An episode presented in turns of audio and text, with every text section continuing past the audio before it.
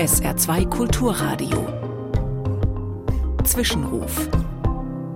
Von Luisa Maurer, Katholische Kirche. Steht bei Ihnen zu Hause die Weihnachtskrippe noch? In dieser Woche kommen drei neue Figuren dazu. Drei Könige, die sich aus dem fernen Morgenland auf den Weg machen. Sie folgen einem Stern.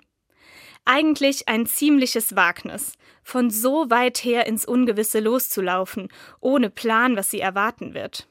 Nach einer langen Reise kommen sie an. Und ich kann mir gut vorstellen, sie sind ziemlich überrascht. Einen König haben sie erwartet, nicht ein Baby. Einen Palast, nicht einen ärmlichen Stall. Und dann lassen sie sich von dieser wunderbaren Geburt anrühren.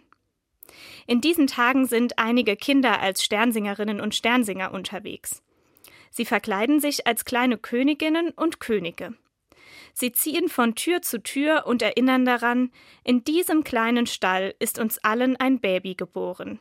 In seinem Namen segnen die verkleideten Kinder die Türen und Häuser der Menschen. Die Könige aus dem Morgenland. Sie erinnern mich in diesem Jahr an noch etwas anderes denn sie machten sich nur deshalb auf den Weg, weil sie einen Stern gesehen haben, obwohl sie so weit weg von Bethlehem sind. Aber Sterne kann man von überall aus sehen. Sie sind überall die gleichen. Mir zeigt diese Erzählung, dieser Gott kommt als Baby für alle Menschen auf die Erde.